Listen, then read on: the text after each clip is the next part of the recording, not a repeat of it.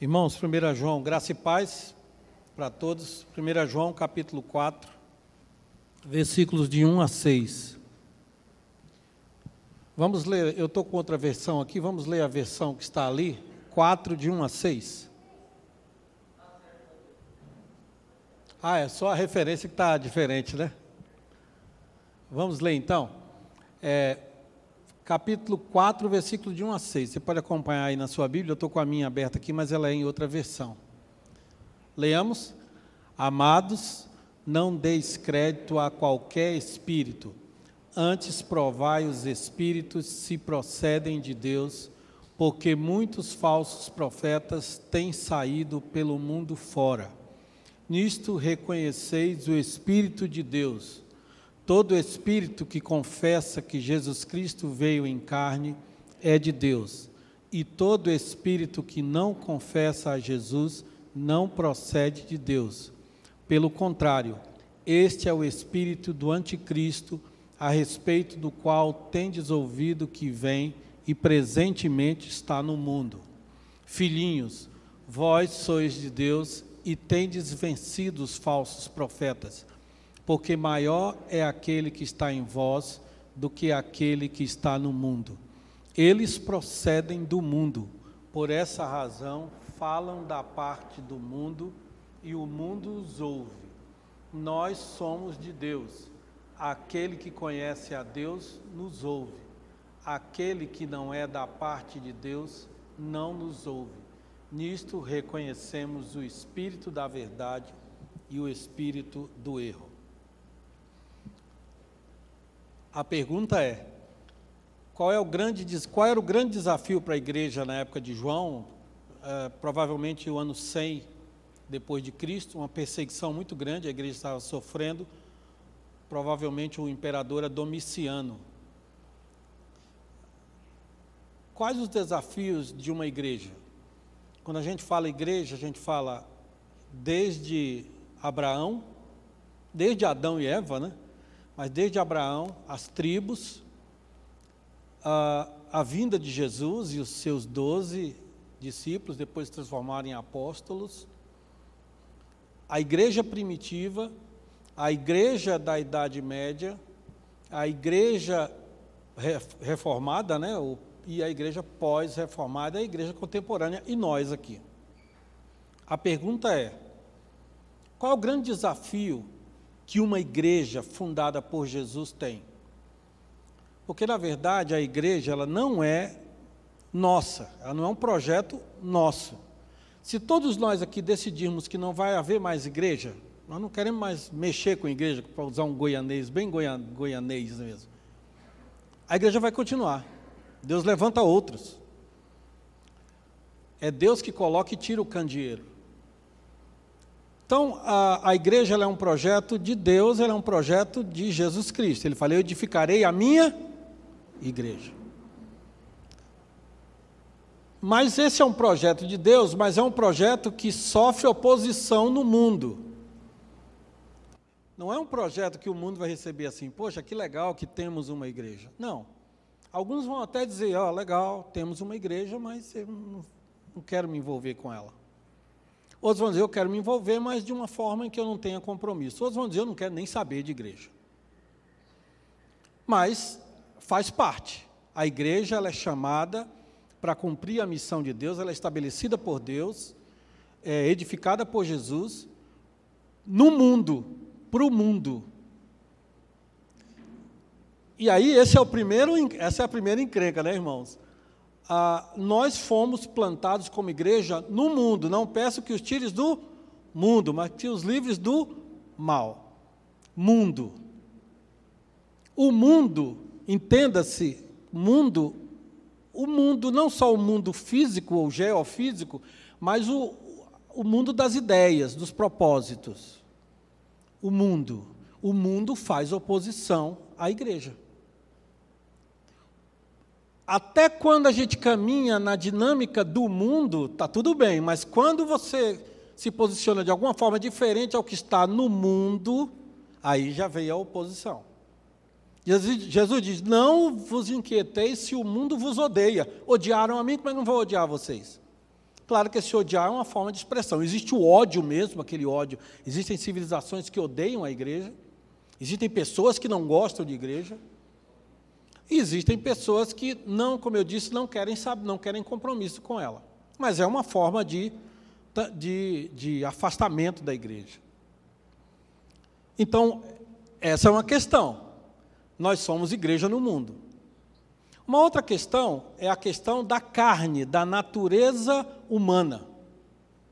Quer dizer, nós somos igreja, estamos inseridos no mundo e nós somos pecadores. Tem a nossa natureza, que a, gente, a Bíblia chama de carne, a natureza humana, ser humano. Ah, um governante teve uma ideia maravilhosa de deixar as crianças em tempo integral na escola porque elas, as crianças carentes elas vão ter um alimento, vão tomar um banho, vão para casa alegres e felizes e sorridentes. Então criaram a escola de tempo integral com merenda. Aí criou-se a máfia da merenda escolar. é o sujeito para lá roubar o dinheiro que era para dar lanche para as crianças e as crianças recebem um biscoito e meio copo de leite. Porque alguém encheu o bolso de dinheiro, alguém que já é rico. Então, se o mundo, se, se o ser humano fosse essa coisa boa, né, não precisaria de sinal de trânsito, né? Tocaríamos Imagine nas ruas de Goiânia e todo mundo dá. Não, por favor, o senhor pode passar, por gentileza. Né? Nós sabemos que não é assim. Existe um patrocinador de tudo isso.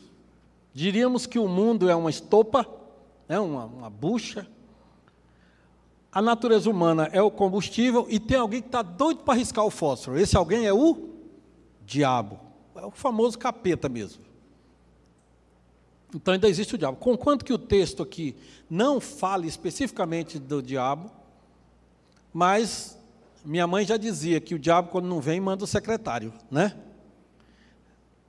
Eu lembro que eu estava numa igreja, não vou dizer o nome da igreja, que é uma igreja conhecida, né, não é aqui, era lá em Brasília, e eu falei sobre o diabo no púlpito. E depois veio um presbítero falar comigo: olha, aqui na igreja nós nem falamos no diabo.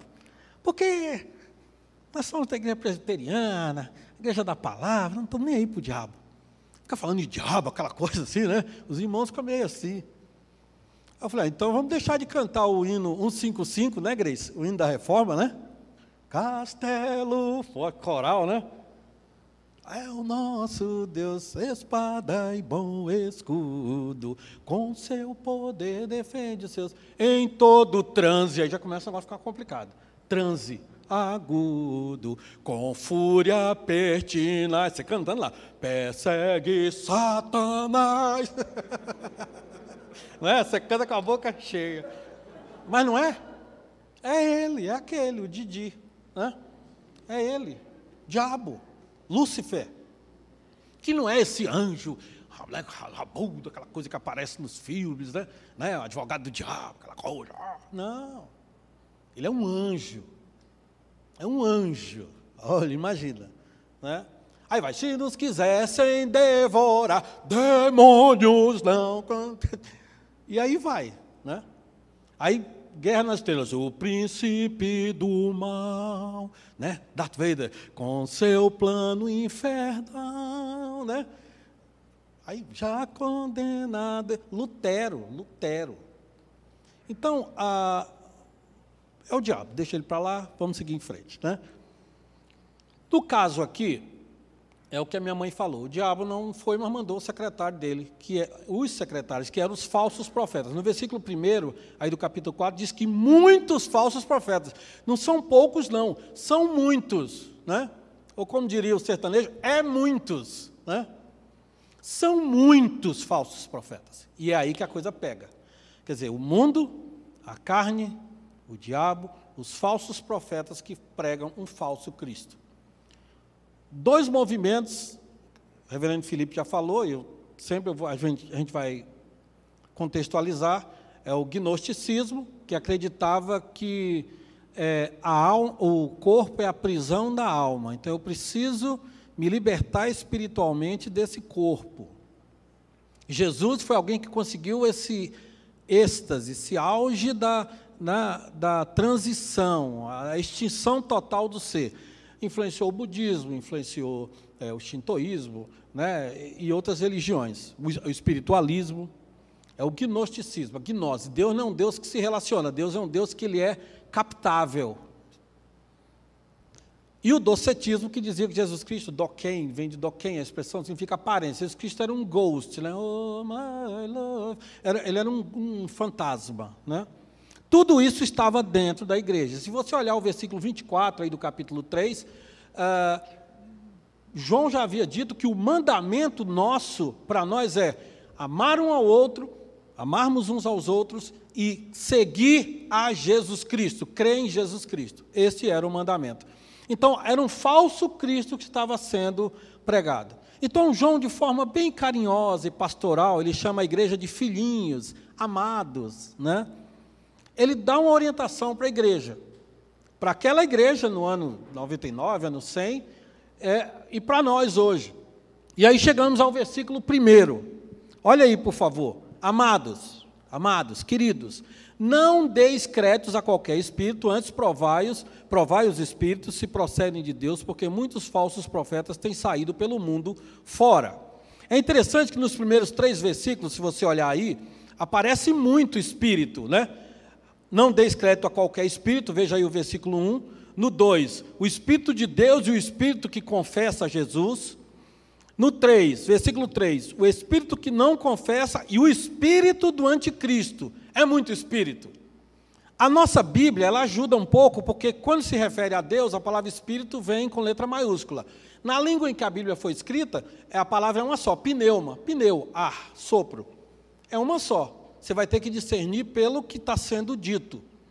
Então ele fala qualquer espírito, aí a ideia de qualquer pessoa que fale qualquer coisa, Provai os espíritos, não necessariamente os espíritos né, demoníacos, mas os falsos profetas, porque ele vai dizer depois: muitos falsos profetas têm surgido. O espírito da verdade, que é o espírito que conduz a Jesus, e o espírito do erro, que é o espírito do anticristo. Então, vamos diferenciar, né? como diria o Geraldinho, diferenciar o Espírito de Deus, que habita na vida dos crentes, mas as pessoas que não têm o Espírito de Deus, elas vivem de acordo com outro Espírito, que é o Espírito que Paulo diz atua nos filhos da desobediência, que atua no mundo. Então você que está aqui, que acha que o que eu estou pregando aqui não tem nada a ver com você, a partir de agora tem a ver sim, porque você tem que entender qual é o Espírito que está dirigindo sua vida. Você vai ter que tomar essa decisão agora. Não, quem dirige sou eu, o Espírito do egoísmo. Não, quem dirige minha vida é a minha, minha profissão, né? Você já escolheu um Deus que vai te, te orientar. Então, quando, quando João está falando aqui de espírito, qualquer espírito, ele está falando não só de pessoas, mas pessoas que vivem de acordo com uma ideia, que ele chama ideia do erro. ele chama é, o espírito do erro. Ele chama também de espírito do anticristo. Ele já havia dito no capítulo 2, versículo 18, que muitos anticristos têm surgido no meio da igreja. E quem é o anticristo? É alguém que se opõe a Cristo. Na língua que a Bíblia foi escrita, a palavra é o homem sem lei, o homem da iniquidade, que vai ser narrado depois em Tessalonicenses. É, então, muitos entendem que João está dizendo que o mundo vai seguindo um caminho que vai levar a um domínio quase que total do mal, né? e aí quando Jesus vem, interfere em Apocalipse 22. Não creio que João estava se referindo diretamente àquele anticristo lá, o homem sem lei. Mas ele está se referindo a esses erros, essas ideias erradas que nós vamos ter que enfrentar no nosso dia a dia. E, e, e no caso aqui, o, a preocupação de João é que isso não entrasse no meio da igreja. Os anticristos ou os falsos mestres. Há um teatro de operações, eh, irmãos há um teatro de operação. Esse teatro é o mundo. Ele diz que muitos falsos profetas, estou no versículo 1, têm saído pelo mundo fora. A palavra é cosmo, o mundo mesmo. Então, o, o teatro de operações, para usar o termo militar, a, a batalha se dá no mundo, mas a batalha se dá também no nosso coração. Por isso que eu digo, não dá para você simplesmente dizer assim, esse, esse pastor está falando, não tem nada a ver comigo. Ih, tem. Porque suas decisões, seu pensamento, a sua ideia, ela parte de um princípio. Dificilmente alguém vai viver sem princípio. Até um psicopata, ele, ele tem um certo princípio. Até dentro dos presídios há uma certa, uma certa norma. Então, o campo o de operação é o mundo. Por isso, Jesus diz: ide por todo o mundo. Deus amou o mundo. Ele, vai, ele já havia dito lá atrás: não ameis o mundo e as coisas que há no mundo. O mundo, o sistema. Né? O mundo habitado, mas também o mundo, o sistema. Aí vamos para o versículo 2 e 3, caminhando na, na, na ideia de João aqui. Então ele vai dizer: olha, tem um, tem um espírito que não é de Deus que vai falar coisas que não estão de acordo com a palavra de Deus, como nós cantamos aqui, a fonte da celeste vida. Como é que nós vamos reconhecer? Olha o que ele diz no versículo 2 aí. Acompanha aí na sua Bíblia, ou acompanha aqui.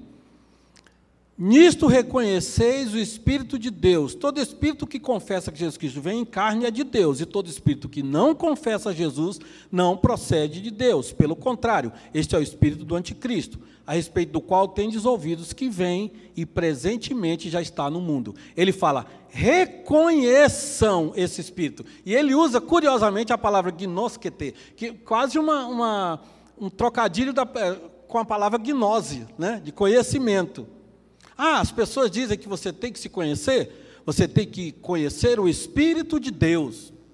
Então, o crivo para os falsos profetas, que você vai saber se, se Deus está neles ou não, é se eles confessam o nome de Jesus. O ministério, a humanidade, o amor de Jesus, que influencia o nosso amor, o sacrifício de Jesus. Então, a questão aqui, irmãos, é Jesus. A questão aqui é Jesus e o seu ensino sobre ele. Essa igreja é fundamentada na palavra de Cristo. Habite ricamente em vós a palavra de Cristo. Ela não é um projeto do conselho da igreja e do pastor. Ela é um projeto de Deus, como eu disse, em Cristo Jesus. Ela existe por causa de Jesus. Paulo diz que nele nós existimos e nos movemos. É o amor de Jesus que nos influencia. É, é, o, é, o Verbo que se fez carne e habitou entre nós, cheio de graça e de verdade. O gnosticismo acreditava que Jesus Cristo recebeu um éon, uma partícula divina nele e ela transcendeu. Então as pessoas vivem, viviam buscando isso através de meditação, de boas obras e etc, etc. É o que muitas religiões buscam hoje. Uma vez eu fiz lá no IP, no Instituto Presbiteriano, com os meus alunos, a gente fez um quadro comparativo das religiões. E nós vimos que a maioria das religiões, elas falam tudo igual, até a Bíblia. Muitas religiões aceitam a Bíblia. Por exemplo, o próprio, o próprio islamismo aceita grande parte da Bíblia. Então, a Bíblia, ética, família, é, adoração, tudo, é, é tudo um pouco parecido. Há um ritual, vamos dizer assim. Mas quando chega na pessoa de Jesus Cristo, aí a coisa pega. Por isso que Paulo diz aos Colossenses: Ele é que faz toda a diferença. É Jesus que faz toda a diferença. É o, o Verbo que se fez carne, é o Emmanuel, é o Deus conosco. Então Jesus Cristo não é alguém que recebeu a partícula de Deus. Ele diz: Eu e o Pai somos um. Ele é Deus conosco, Deus presente. E em nós habita o seu Espírito Santo. E aí João diz: vocês têm ouvido isso, vocês têm ouvido a respeito do anticristo, e que presentemente está no mundo. Ou seja, irmãos, não há novidade para a igreja. Ou procede de Deus, ou não procede de Deus. Você vai lá com o presbítero Noé comprar um carro, né? Com certeza ele vai te vender um carro de boa procedência, né? Você vai comprar um animal de estimação, né? No meu tempo falava, falava animal de estimação, agora fala pet. Você vai comprar um pet, você vai querer saber qual é a procedência desse pet. Tudo que é ensinado aqui, tudo que é dito aqui, tudo que é cantado aqui, a nossa vida ela tem uma procedência. Procede do Pai, o espírito que não confessa a Jesus, ou seja, a palavra lá é homologuel, quem é do direito aí, homologar, né? assinar embaixo. O espírito que não prega, ou o ensino que não glorifica o nome de Jesus e o que ele fez e o que ele é, é um ensino que eu não, não, não é de boa procedência. É isso que João está querendo dizer. E isso é presente, não é novidade. Já está no mundo. Esse é o espírito do anticristo, ou seja, do homem sem norma, do homem sem lei. E aí chegamos ao versículo 4, acompanha aí na sua Bíblia. Aí ele vai dizer: Filhinhos, vós sois de Deus e tendes vencido os falsos profetas, porque maior é aquele que está em vós do que aquele que está no mundo. Olha que interessante, no versículo 2 e 3 ele fala que o foco é Jesus, né? É Jesus. Agora ele traz o foco para nós. Vós sois de Deus. Tem a ver com Jesus, mas tem a ver comigo e com você também. Por isso que ele diz: ser-me-eis testemunhas. Tem a ver com Cristo? Tem, tem a ver comigo. Vocês são de Deus. Ou seja, a questão é Jesus, mas a questão também é a minha e a sua identidade. Nós somos de Deus, ou seja, Deus habita em nós através do seu Espírito. Maior é aquele que está em nós, ou seja, o Espírito de Deus, do que aquele que está no mundo. O Espírito do erro, o Espírito do anticristo, o Espírito do egoísmo, o Espírito de levar vantagem, o Espírito de levar uma vida diante, distante de Deus, o Espírito de dependência do pecado.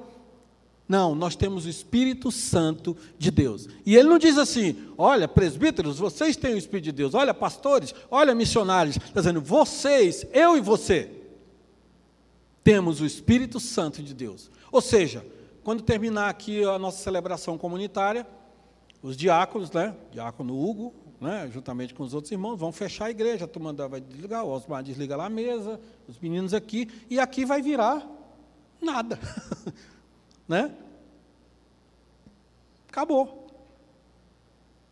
Mas nós vamos sair. Nós vamos passar a semana toda vivendo. O Espírito Santo habita em nós. Quarta-feira nós falamos sobre isso. A gente esquece que, a gente canta, né? Em nós agora habita o seu Espírito. Mas não é um óculos que você coloca. Não é um jaleco que você coloca só na hora de atender os pacientes. Não é, não, é um, não é um jaleco que você coloca só na hora do laboratório, não é só na hora do raio-x, aquela roupa de, que coloca. Não. Você tem dentro de você o Espírito Santo de Deus que habita em você. Deus habita em nós através do seu Espírito. Para mim, esse é o point aqui.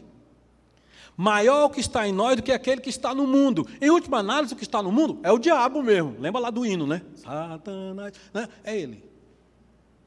Maior é o que está em nós do que o que está no mundo. Amém, irmãos? Para mim, esse é o point. Há um ensino, há até uma certa oposição à igreja, mas há a presença de Cristo no meio da igreja no coração de cada um de vocês e no meu também. Amém, irmãos? Coração da Júlia e do Pedro. Deus está aqui. A gente não canta tão certo como o ar que eu respiro.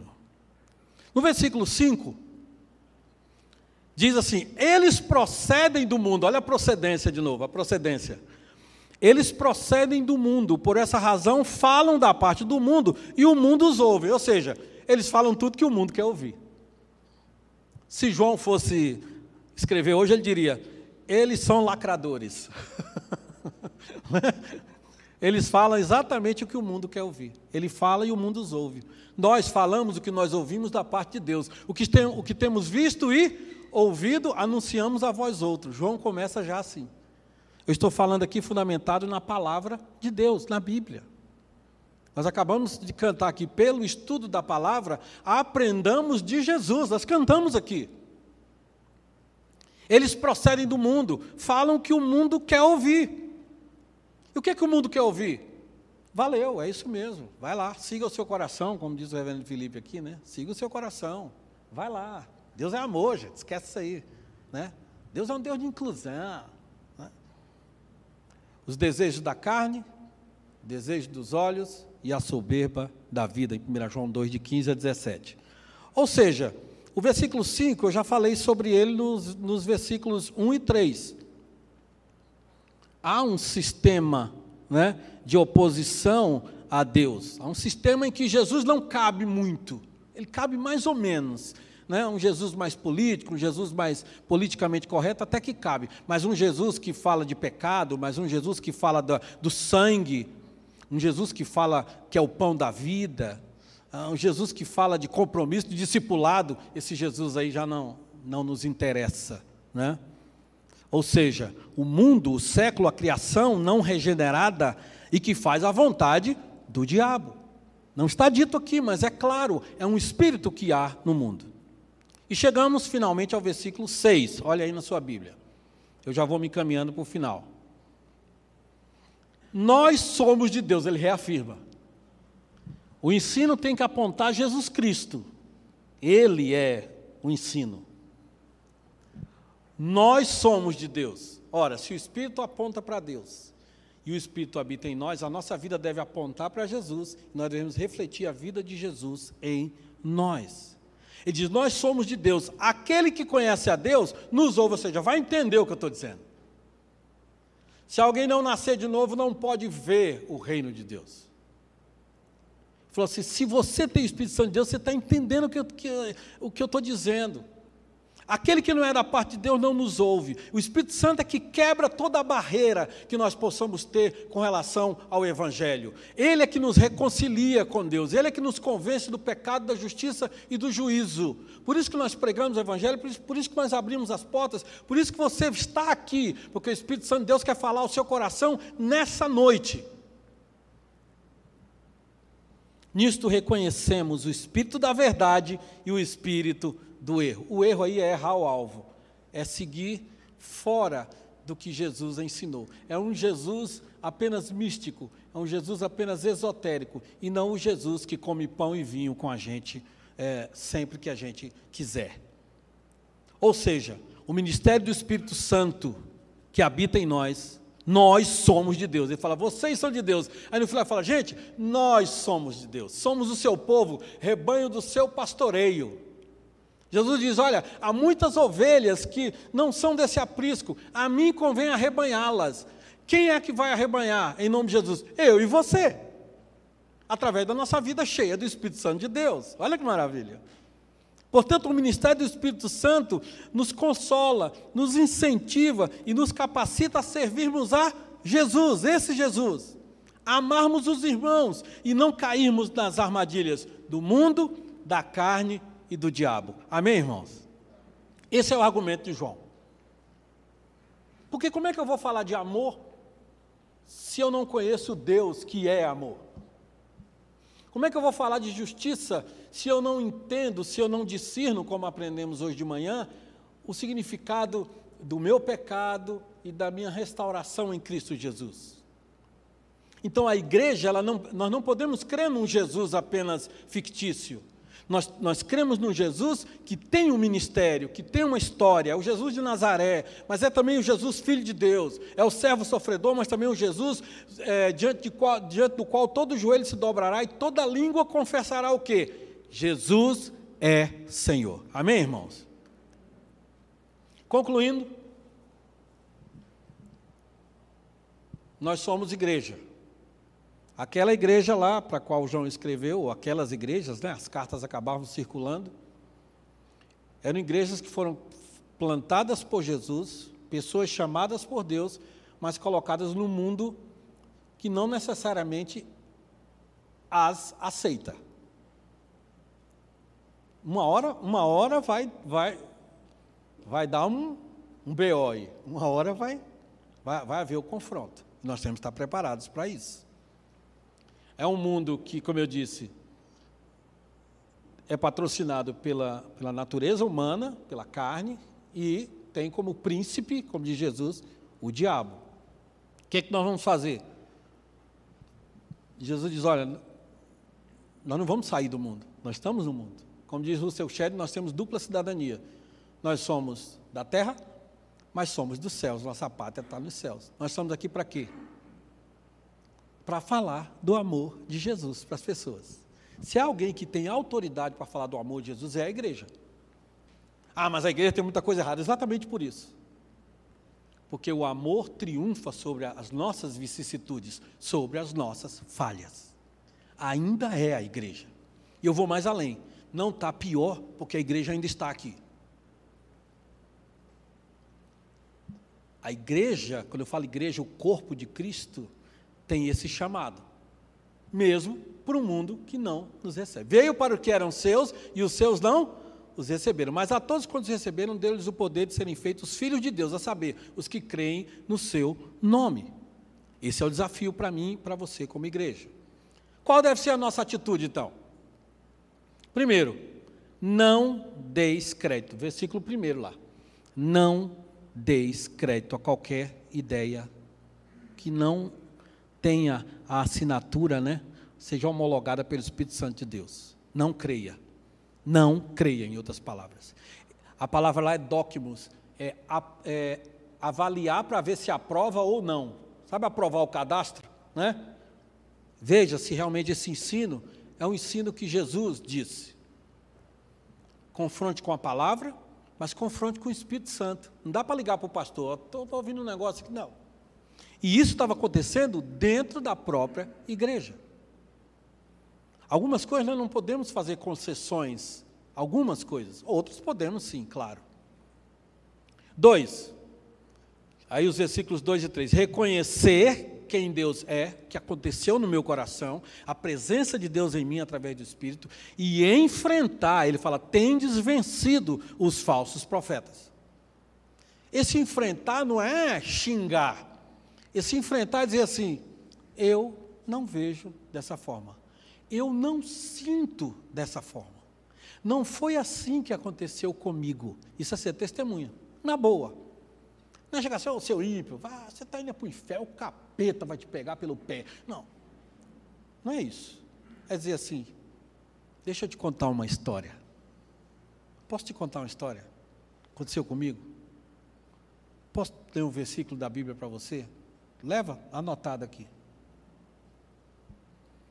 Saber que somos de Deus. Essa é a nossa atitude. Tem a ver com Jesus, mas tem a ver conosco.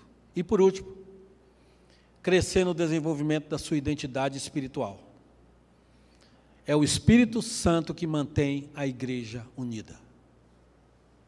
O espírito do erro divide igrejas, levanta orgulho nos líderes, divisões, dissensões. Paulo fala: não foi assim que a gente aprendeu a Cristo.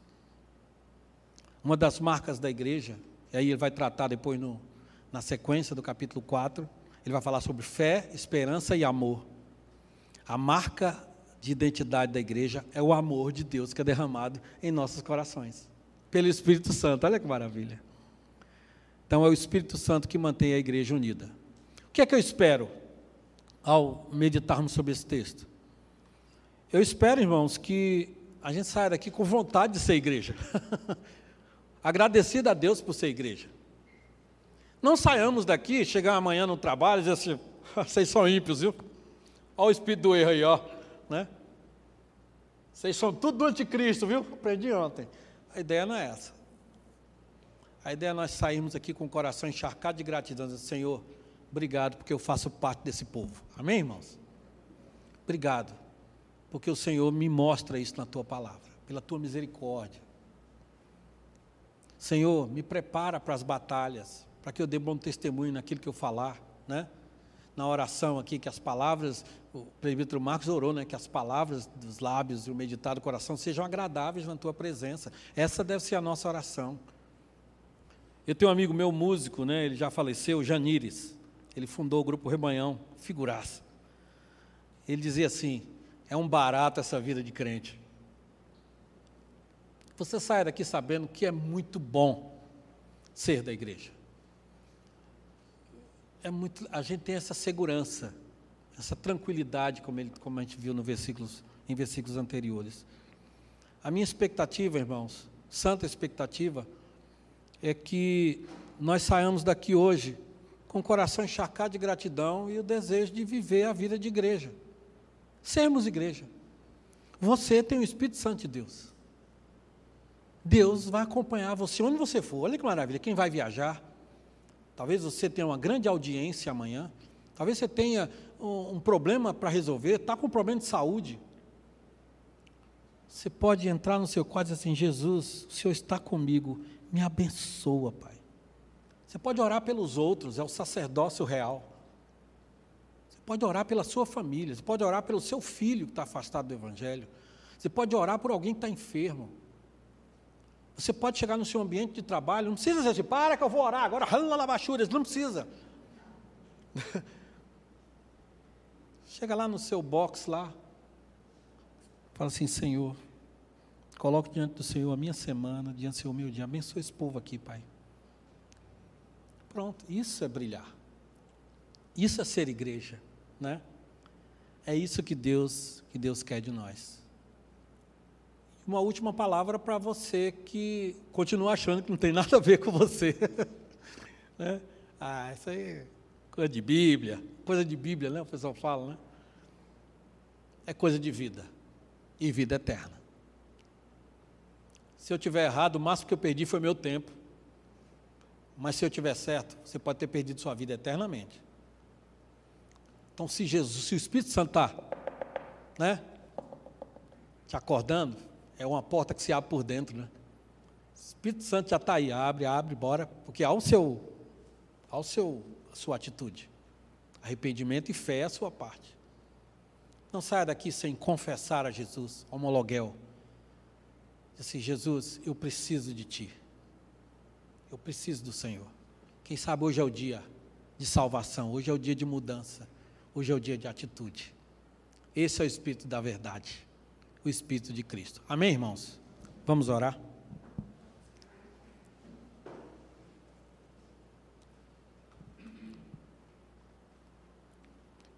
chamar o reverendo Felipe, ele já foi deposto como rei, né? Já houve um golpe lá, ele já. Momento de oração, fazendo piada. Pode um negócio desse? o irmão Felipe foi puxar o tapete dele, o, ST, o STF. Foi, a, República foi deposto. Né? Vamos orar, irmãos. Obrigado. Deus, muito obrigado mais uma vez por esse momento de culto. Obrigado por esse momento separado na semana, para a gente poder louvar o Senhor. Todos nós, como família, adultos e crianças, Obrigado pela mensagem, Deus, que o Senhor trouxe ao nosso coração através da vida do pastor Valvir. Muito obrigado pela vida dele. Muito obrigado pelo privilégio que temos de ouvir a tua palavra, Deus. Que o Senhor nos ajude a colocar tudo isso em prática no nosso dia a dia, para a honra e glória do Senhor, Pai. E que a graça do Senhor Deus, nosso Pai, que o amor de Jesus Cristo, seu Filho, e que as consolações do Espírito Santo estejam com cada um de nós durante a nossa semana, durante toda a nossa vida em nome de Jesus. Amém.